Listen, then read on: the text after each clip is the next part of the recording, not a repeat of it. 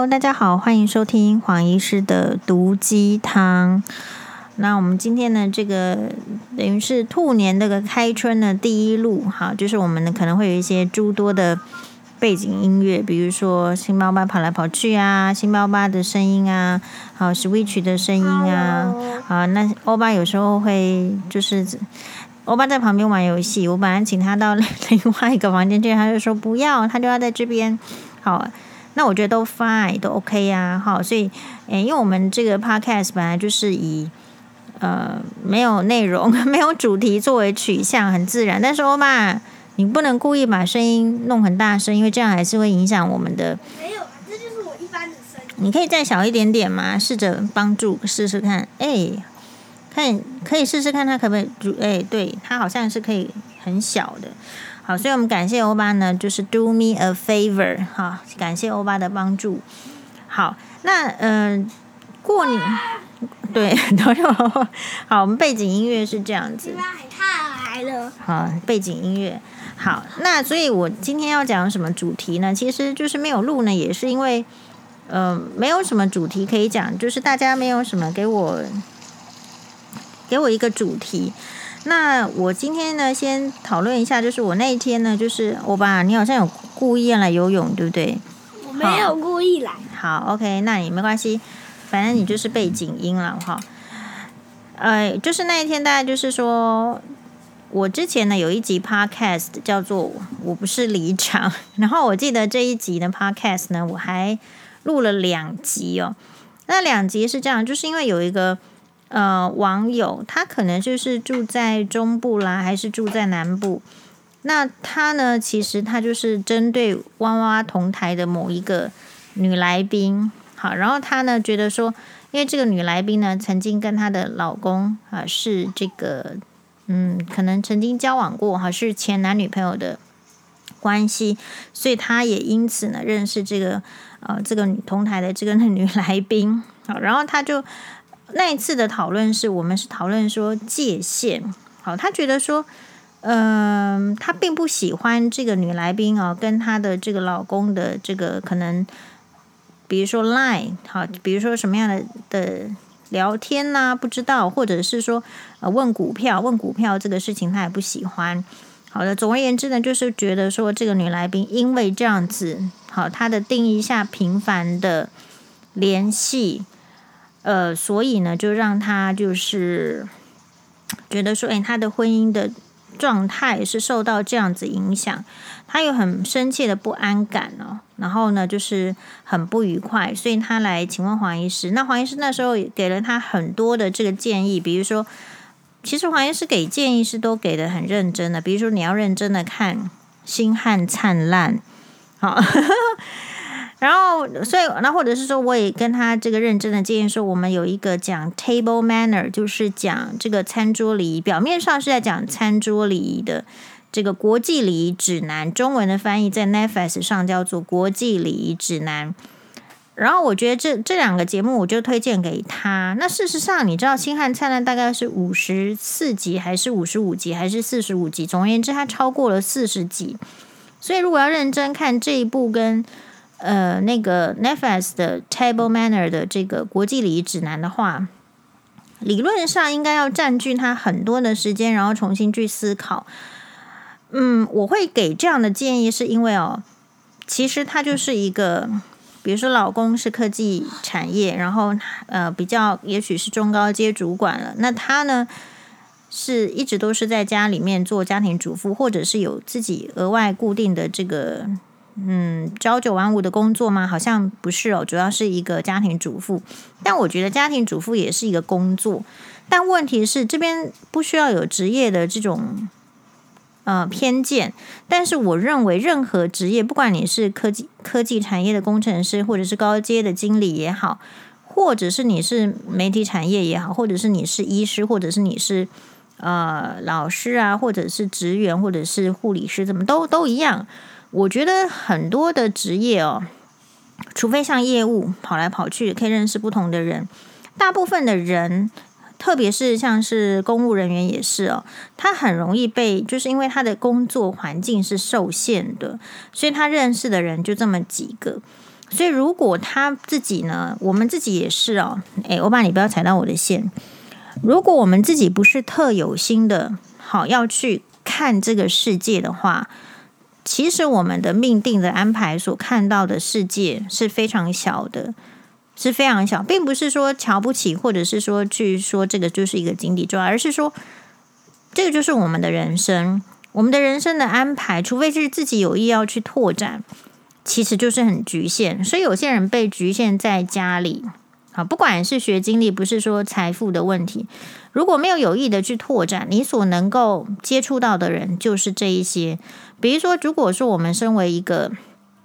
这个医师的话，假设我没有有心，或是有这个机缘去认识到不同的人，首先也要我自己的心态要够开阔。我可能认识的朋友主要就是医生了，医界的朋友比较多了啊。那所以，呃，我。之所以推荐这两个节目给他去看呢，是很有深意的。就像是说，我们有一个朋友，就是他的，我很多朋友都这样，她老公呢是外遇，啊，就认识了别的女生，然后也许之后可能要结束婚姻，要离婚也也也不一定。那我就说要要看这个《星汉灿烂》，他就说哇，你点进去一看四十几集，这到底要怎么看？我说看《星汉灿烂》是说。你可能可以看到，就是所谓的女主，不管你是什么条件，你其实就是很受限的。那看这些剧呢，其实跟你玩游戏打怪呢是一样的，就是你要突破那个挑战，你需要有点别人用故事性的来启发你。有时候呢，你遇到的对象，每个人的天赋是不一样的。有人的天赋呢是很会这个写文章的，所以他成为作家来启发大家。有些人呢，他是很会，就是具有这个演绎才能的。他作为一个很伟大的、很杰出的这个演员，然后他演的这个搭配其他的这个剧作家的作品，他也会启发大家。那有一些人是用说的，他很会说话，他会整理故事，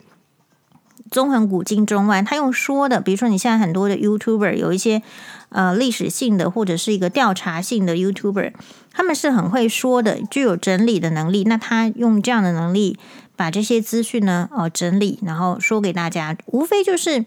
启发，就是不同的人会有不同的启发。比如说呢，黄医师在这个过年的期间呢，你说怎么样？就是有一点混，那混也是好的。就是我们大部分时间就是早上呢就把它睡饱饱，然后就吃饱饱，然后做运动，然后可能就是呃玩一些游戏啊，哈，聚餐什么，大家就是顶多是这样。那更多时间是因为星妈妈是感冒了，感冒的话，我们就是呃，就是要很积极的治疗这个感冒。某一个晚上，星妈还气喘发作，好，所以但我们这个寒假里面呢，不是说寒假啦，这个过年里面，我自己的话就是嗯，就是也会看一些节目，那跟大家分享一下。首先呢，我就是我有看这个。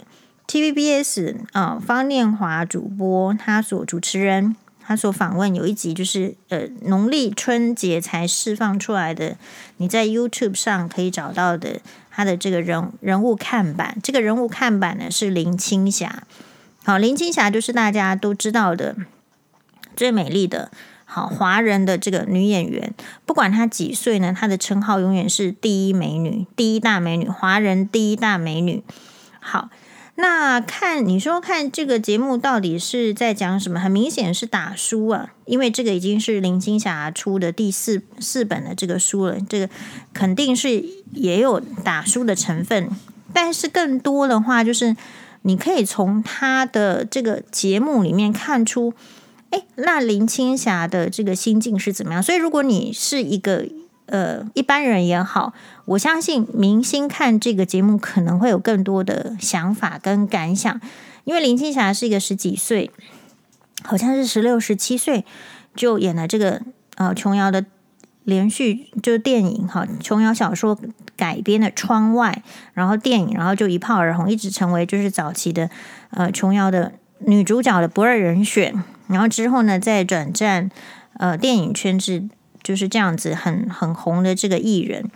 那所以比较特别的是说，你必须透过这个访问，那这个访问的价值是说，他不是林青霞二十岁出来跟你讲的话，也不是林青霞三十岁出来跟你讲的话，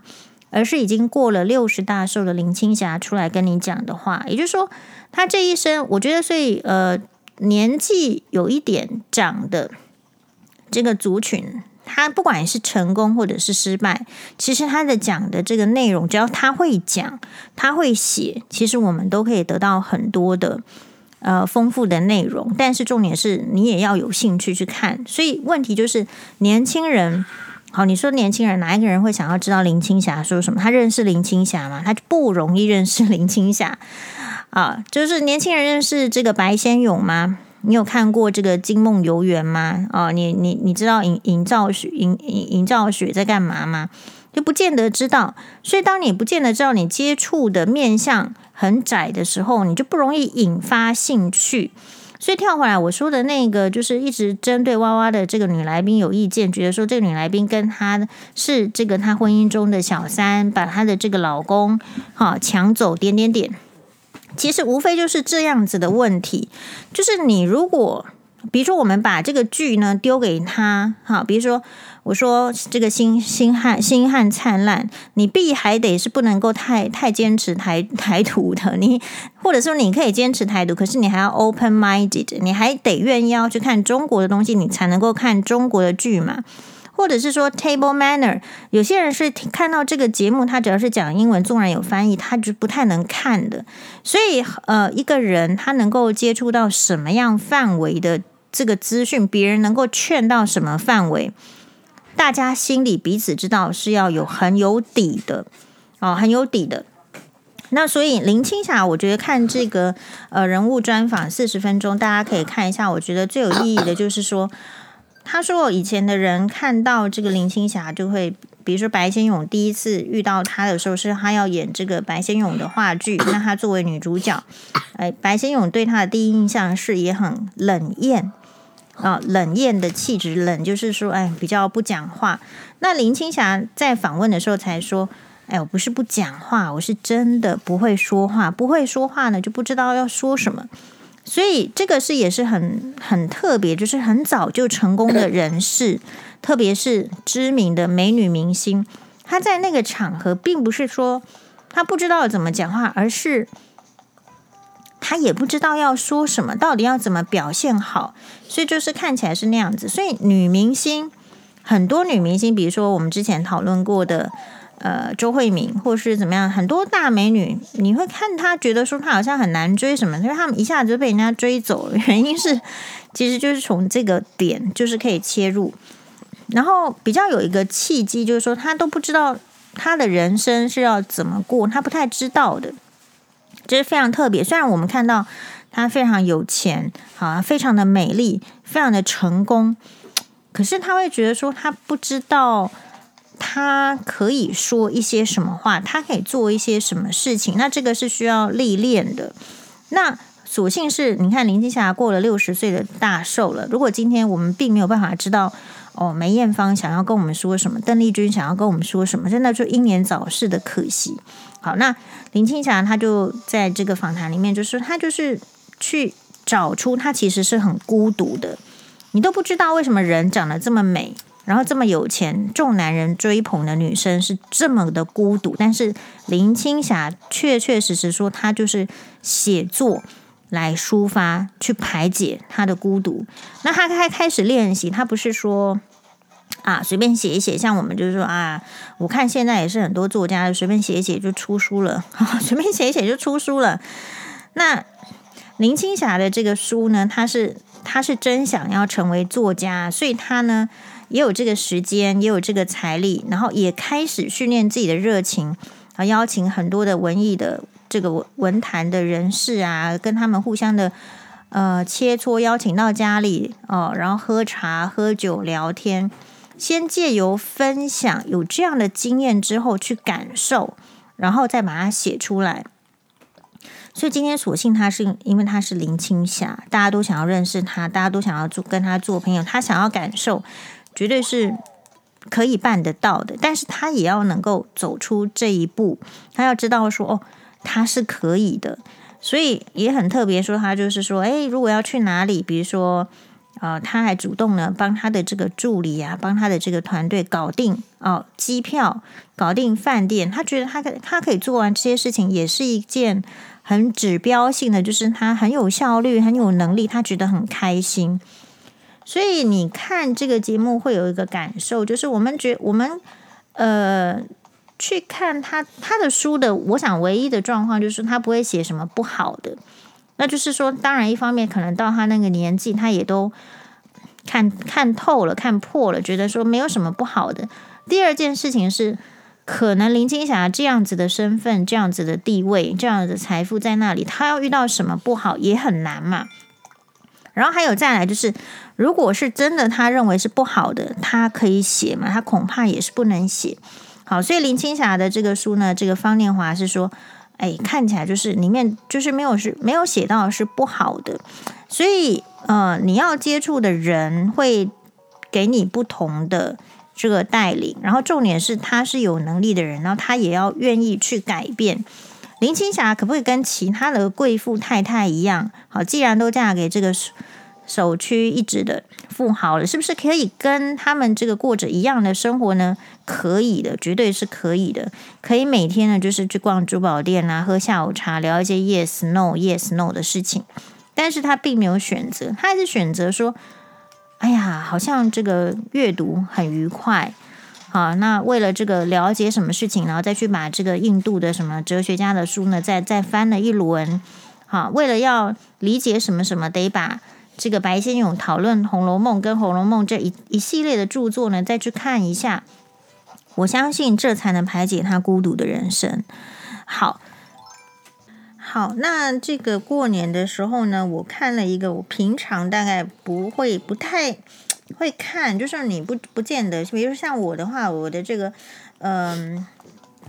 我把这个《山河明月》看完了四十集，然后非常有收获。他是在讲这个明成祖啊，朱棣，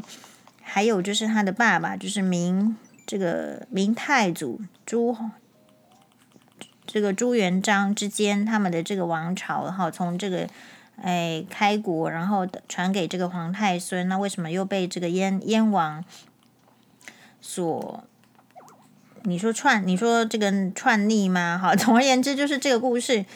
当然，很多人会觉得很无聊，好，这就是这个故事不就是这样吗？那到底要怎么演？好，然后呢？可是他都是有老戏骨，老戏骨的话，就是他有这个，就是演皇帝的这个专业户啊，这几个老戏骨，我觉得非常值得看。那我另外看的一个剧是这个《Bling Empire》。嗯，就是《璀璨帝国》好，就是纽约篇。那这个《璀璨帝国》呢，它呃好像有好几篇、好几季，它是一种肥皂剧、真人实境秀啊，比较时尚的。然后之前呢，我看过一集是杜拜，好，因为我想要看一下这个杜拜的有钱人是怎么样的。然后呢，看过那一集就其实我也蛮有心得的。然后再来看这个纽约篇。纽约篇我觉得比较特别的是，它其实是一个以亚裔的成功的这个，嗯，就是说富二代啦，哈，这里面好像没只有一个是白手起家的。然后在这个纽约的这个 bling bling，就是闪闪亮的富豪的这个生活是怎么样？那就是八集。那我觉得就是说，他没有办法像《山河明月》这样四十集，哈，或者是像说。呃，这个《星汉灿烂》，《星汉灿烂》是几集啊？《星汉灿烂》，《星汉灿烂》，《星汉灿烂》是哦五十六集，然后或者是说像是呃，这个反正总而言之呢，就是它只有八集，我觉得八集是很有理由的。好，为什么《星汉灿烂》可以五十六集？好，为什么讲这个明成祖，或者是讲朱朱棣的这个呃《山河明月》可以？这么多四十集，是因为啊，因为 因为明朝的就是史料啊，好人物啦、啊，就比较丰富。然后，如果你是看这个《Bling Empire》，就是璀璨帝国，你就会觉得他的人物的这个这个故事的这个张力呢是不太足的。所以你看过这两个之后，就会很明显。那《Bling Empire》璀璨帝国是说，你会看到他好像有钱人可以，比如说，呃，去从纽约去长岛度假，去这个巴哈马度假，或者是说，呃，其中有一个呃结婚十年的香港出生的这个洪氏夫妇，好，当这个洪先生，呃，十周年了，要带给他这个当初在这个走秀场上一见钟情的 model 太娶回来做太太，一直觉得十年都是她是最美丽的女人，要给他庆祝这个结婚的。呃，anniversary 结婚的周年的时候是带去，呃，可能某一他们都要去什么定制店，然后去这个也许是 Graff 就是珠宝，然后拿出这个高级的大件的呃 Graff 珠宝，然后最后呢再选什么什么这样子来过一个周年。但你所以你如果一开始就说你的接触就没看过璀璨，没看过大大明王朝，或者是山河明月，或者是看什么。比较史诗性的，比比如说比较历史性的，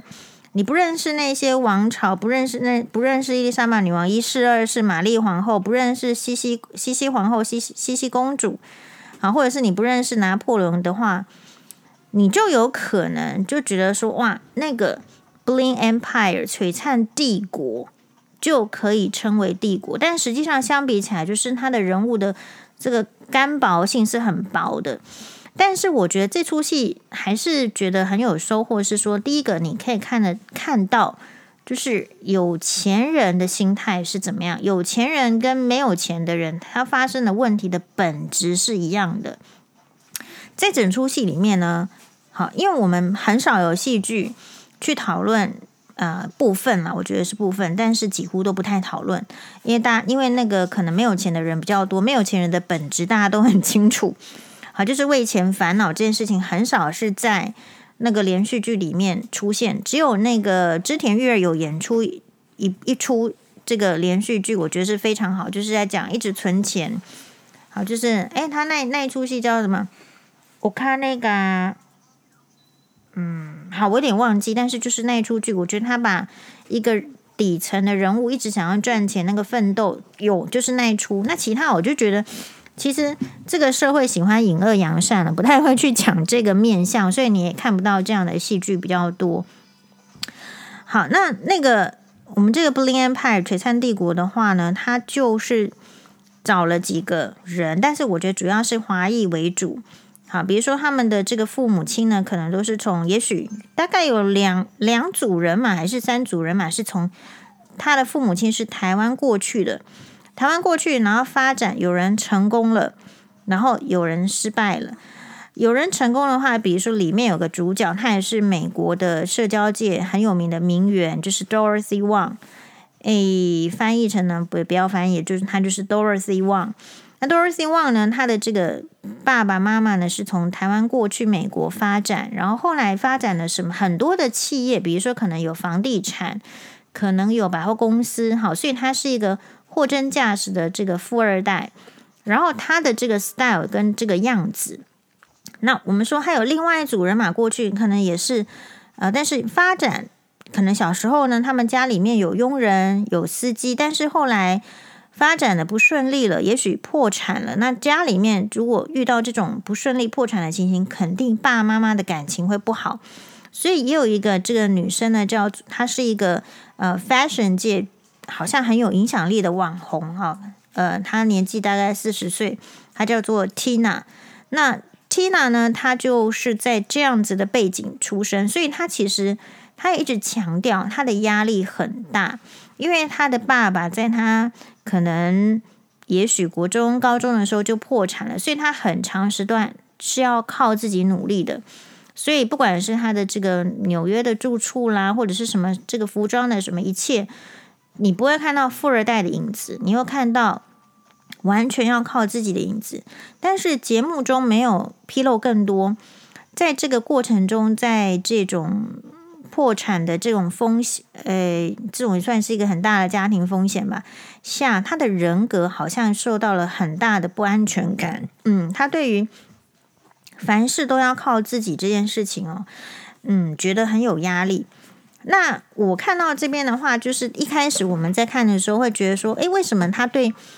对靠自己这件事情压力会这么大？显然他以前也都是靠爸爸妈妈，但是有一天爸爸妈妈没有办法给他靠了，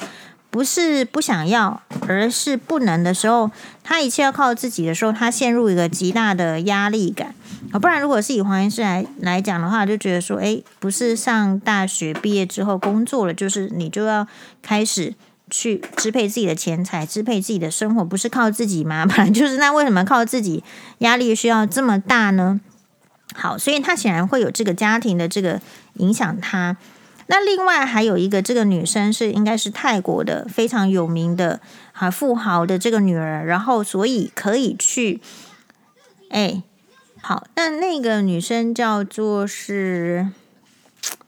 哎，有点忘记她叫什么名字，我们来看一下，她就是好泰国的这个等于说泰国富商的女儿，然后她会去她去念这个纽约呃一个非常著名的名校的研究所。那你会看到说，他跟你强调哈，这个是一个很好的名校科系，我们不知道。那他能不能达到拿到这个研究所的毕业呢？对于他的这个父母亲呢，有指标的意义。如果他可以毕业，那他呢，父母亲一定会非常的开心。那另外一方面来讲，他也说，那他开始面临就是应该毕业是没有问题，可以拿到了这个毕业证书，可是。毕业之后，到底是不是能够继续的留在纽约呢？还是要听从他的这个爸妈的意见，要回去这个泰国？那这个也是一个线。然后另外一个线呢，我觉得也挺好的，也是一个就是他的这个妈妈是可能是华人，诶，好像是中国苏州，然后他的爸爸可能是也许是加拿大人，所以他是一个混血。那但是呢，他这个周围的这个家族呢，都是华人系统，所以他也感受到，虽然是在西方的世界长大，可是他有感受到，就是诶，好像有那个传宗接代的压力。偏偏他可能是一个就是性向，我们说是比较多元性别的这个取向的人。好，那这个这个就是他的另外一个压力。那另外呢，还有几组人马，就是说可能是比如说新加坡的。呃，名媛呐、然后他可能认识这个英国人，然后所以是这样子的一个呃多元的好家庭。那但是还是会有他们的问题。那我现在要讲的是，我们看到的是，首先呢、就是同样是富二代，那你就会看到说，可能 Dorothy Wang 他呈现的就是说，其实这样就你就可以理解到说，其实有一些特质。第一个，呃，他们喜欢同圈圈的人，喜欢同圈圈的人。那理由是因为没有办法很快的去敞开这个心情，对于其他阶层的人。那理由是什么？他那个 Dorothy Wang 有讲到一个重点，他的朋友关系不能够建立在一直是给予，哦，他们不喜欢这样，所以，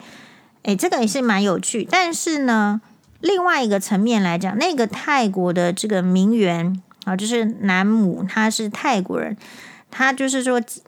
虽然在国外，可是如果他他的嗜好其实就是一天可以换三套衣服，每天就是 fashion 的打扮，然后打扮得很漂亮。好，在这个美国著名的这个毕业典礼那天是要好好的请人去这个他住的饭店里面好好帮他化妆的，这样子 style 的这个富家千金。可是他有一天呢，可能找了一个，就是这个时，他是找这个时尚，不是，他是找了那个朋友一起去逛街，到某一家店里面的时候，这件衣服也要，那一件衣服同款的啊，也颜色很好的时候，他可能一次打包了好几件，好，再加上他朋友的那一次花了一万美金，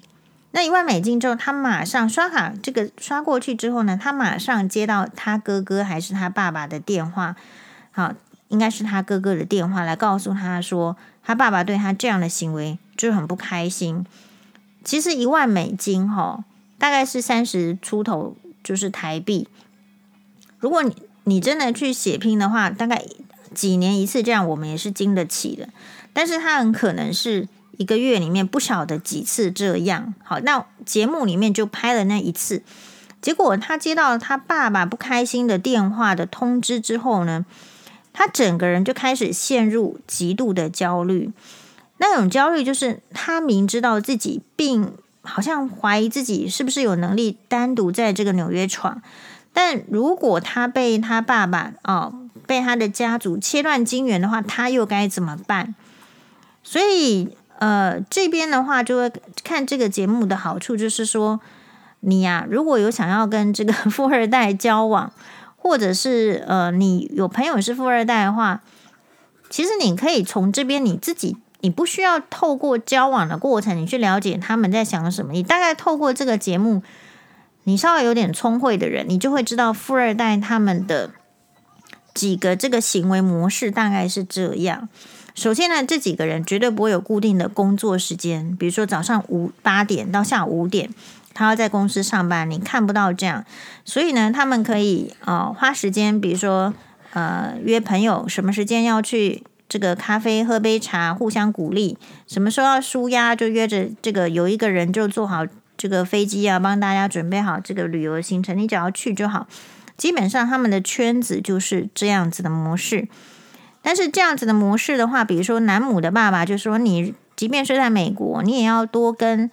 呃我们这样同阶层的人多交流。”所以他也必须要去跟哎同样是千金小姐的这个，比如泰国裔在美国的人去去喝下午茶。但是他又说：“那喝下午茶呢，就是他。”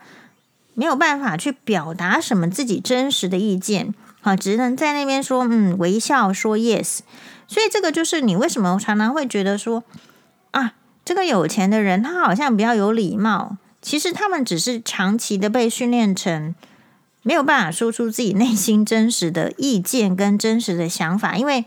他不知道他说了，他说出来之后，他想要取悦的。也许像 Dorothy Wang，他比较可以那样，是因为他已经到某一个富裕程度，他追寻的就是快乐，他不是要取悦别人。但是如果你还不是靠自己的能力到那个阶级，你需要父母亲给你意见，然后要增加你这个有钱人的阶级配备的时候，你事实上没有办法说出自己真心想要说的话，所以说出来的变成都是泛泛之语，好，都变成都是泛泛之语。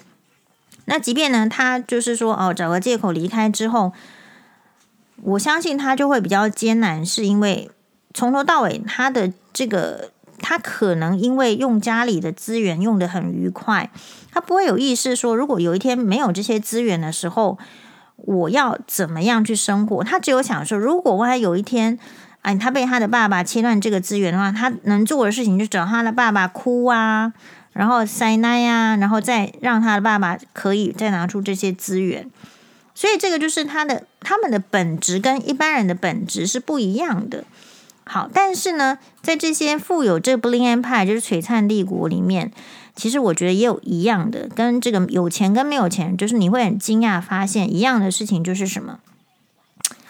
就是 就交朋友的困扰是一样的。比如说四十岁的 Tina。她其实已经很成功了，因为一般的网红，不然 fashion 的网红，不见得有她这样的机会可以获得香奈儿的邀请，去坐在首排第一排去看秀。可偏偏呢，她有一点 miss 掉，好 miss 掉就是他失误了，他可能迟到个五分钟，这个大门已经 close，人家已经开始走秀，不让他进去。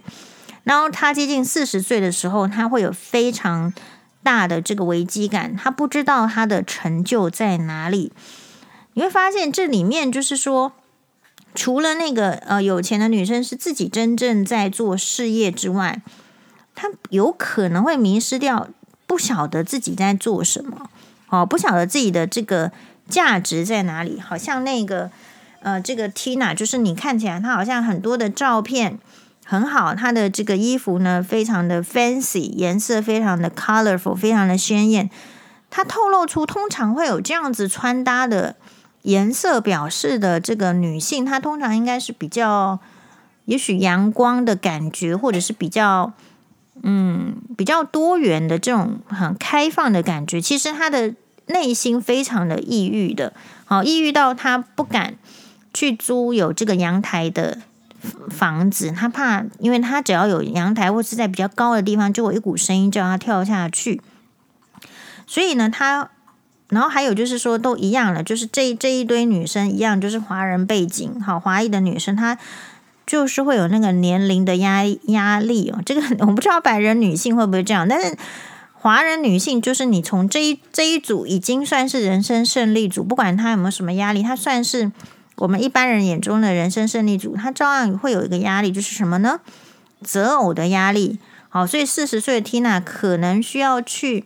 一样哦，就是那个未婚的这个婚姻的介绍所，好，或者是说他们可能要呃播出时间要去夜店，要去夜店的话呢，有可能要有人去主动去哦找几个可能适合的男性啊，希望能够接接触到这个男性，所以一样他们会有，就是跟没有钱的人一样是这个问题，诶，时间到了就是要婚姻。然后另外一个问题就是，朋友之间不容易取信啊，容易怀疑，然后就是很像是这个要去揣测。好，你以为有钱的人就不需要揣测对方的想法，或是有钱的人就可以我行我素？就你发现没有？然后另外一个最大的特点就是，我觉得比较 special 的就是，嗯。因为他们是一个，你不管说是一个利益或者是快乐结合的这个群体，只要这个这个同温层里面哦有两个两个人是不开心的，是不愉快的时候，一定有第三个合适了。没，我看过两集的《Bling Empire》璀璨帝国都是这样，即便在富人圈还是什么圈啊，你就是会有朋友不对盘的，结果就会有另外一个人。一定要当和事佬，一定要这两个人对盘。所以你说有有钱呢，他也是不太能选择朋友的，他还是要活在别人的理想或者是框架或者是期望。比如说他这个团体这个 level 的人，他是不希望有那个吵架，因为如果我跟你在一起很好，可是你跟他不好，我也许跟他在一起就要尴尬。差别是，他们可能比较有能力说，哦，安排一个饭局，安排一个旅游，然后大家透过饭局跟旅游，可不可以再次的恳谈？但差异在这边。好，那如果是，就是说在这点上来讲，你也会觉得，嗯，哦，所以其实他们也并不真的因为有钱就自由到哪里去，思想不见得自由，然后财富也不见得自由。哦，但是你这样听起来好像是说有钱人。这边可以看到有钱人的缺点，但是你所以你看的话呢，一定是看到有钱人的优点。比如说，你可以呃想要他这里面绝对不会有什么买衣服的问题，就喜欢的就买下来。好，这个今天想要穿这样，明天想要穿这样，打扮什么这些，这些都是很平常，根本不会有说什么拍什么哪一个包包要炫哪一个包包，完全不是，这些就是他们的日常。可是日常之余呢，还是一样会跟有我们这个一般人平常呢遇到的一样的问题，你还是会有婚姻的问题，你还是有传宗接代的问题，还有有钱人一个最最明显的问题就是很害怕父母亲不喜欢他们的问题。好，就是他的人生的目标的，他也想要留下，比如说那个泰国的这个千金，他也想留在美国冲刺看看，拓展他的人生，但是不见得他家里面支持哦。好，然后他其实。虽然从小在这么有资源的环境长大，啊，比如说他说他走路走，他根本没有走路超过怎么几百公尺，通通都是有车子的。那他所节省下来的时间应该比一般人多了，可是你没有看到他的能力是更多的。所以从这一方面来看，其实老天爷也是蛮公平的。或者你会觉得，嗯、教育其实是最重要的，不管是有钱还是有没有钱哦，教育会改变。不同的人生，那这是我看，不管是前面的杜拜也是很有意思啊。好，然后这个，但是你会知道为什么只能做八集，因为其实人物的张力就是不够，所以看剧有看剧的好处，看历史剧那个张力当然就是有很多的 source。好，那这一节最后呢，我们感谢呃感谢大家呢，就是持续的收听我们的 podcast。然后我们的这个铁粉啊、他说他去隆乳，好，他说感谢黄医师推荐 D，那到底是呃，就是说虽然不是好乳，可是他觉得怎么样的精致美呀、然后点点点点点，好像现在已经可以这个拆，就是那个绷带了，哈，所以应该是他接下来会有一个很好的这个新的新的胸部，新的一年，哈，我们也为他。这样子顺利的手术，然后接下来好好的照顾，好，也感到开心。那另外他说，这个结膜下出血这个标题让人家感觉到很无趣，没有错，就是其实你应该要注意的是，所以人生什么是有趣的？你大家有在想吗？我觉得，呃，很有趣的就是说，年轻的人他会去追求，就是或者是大家会期望年轻的人是反而是有经验的，然后是比较圆圆滑的。可是老年的人、中年以上的人是期望自己年轻，所以大家永远在期望着自己那个缺乏的那个部分。也许我们今年的兔年，我觉得应该是。哦，我们大家一起来学着，要看看我们有的部分，然后把它呢，哎，发扬得更好。这点如何呢？大家是不是要做做看？另外，我呃一位这个粉丝的留言，他说：“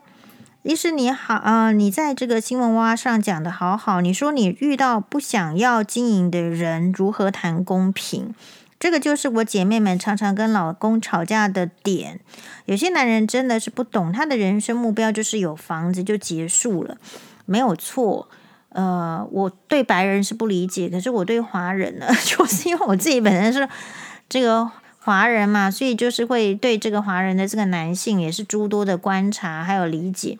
还有就是你看这个《Bling Empire》，你也知道，就是说一个小孩子，一个华人小孩子的养成，其实。比较是没有自我的在长大，他们要怎么长都是爸妈的期望。所以，如果你长大的这个过程中，你永远是在符合爸妈的期望，爸妈开心了，然后你就就会觉得怎么样，或者说爸妈不开心了，你内心就就很抖的话，其实当然你不会想到你自己人生的目标是要怎么样过嘛。好，那既然是这样子，可能就是哦，有一栋房子，就是差不多就是这个目标。也许很多人的目标就是这样，是啊。然后在这个，好，那辛巴叫我不要再录了，所以我们谨遵辛巴意志。谢谢大家的收听，马达内，新年快乐。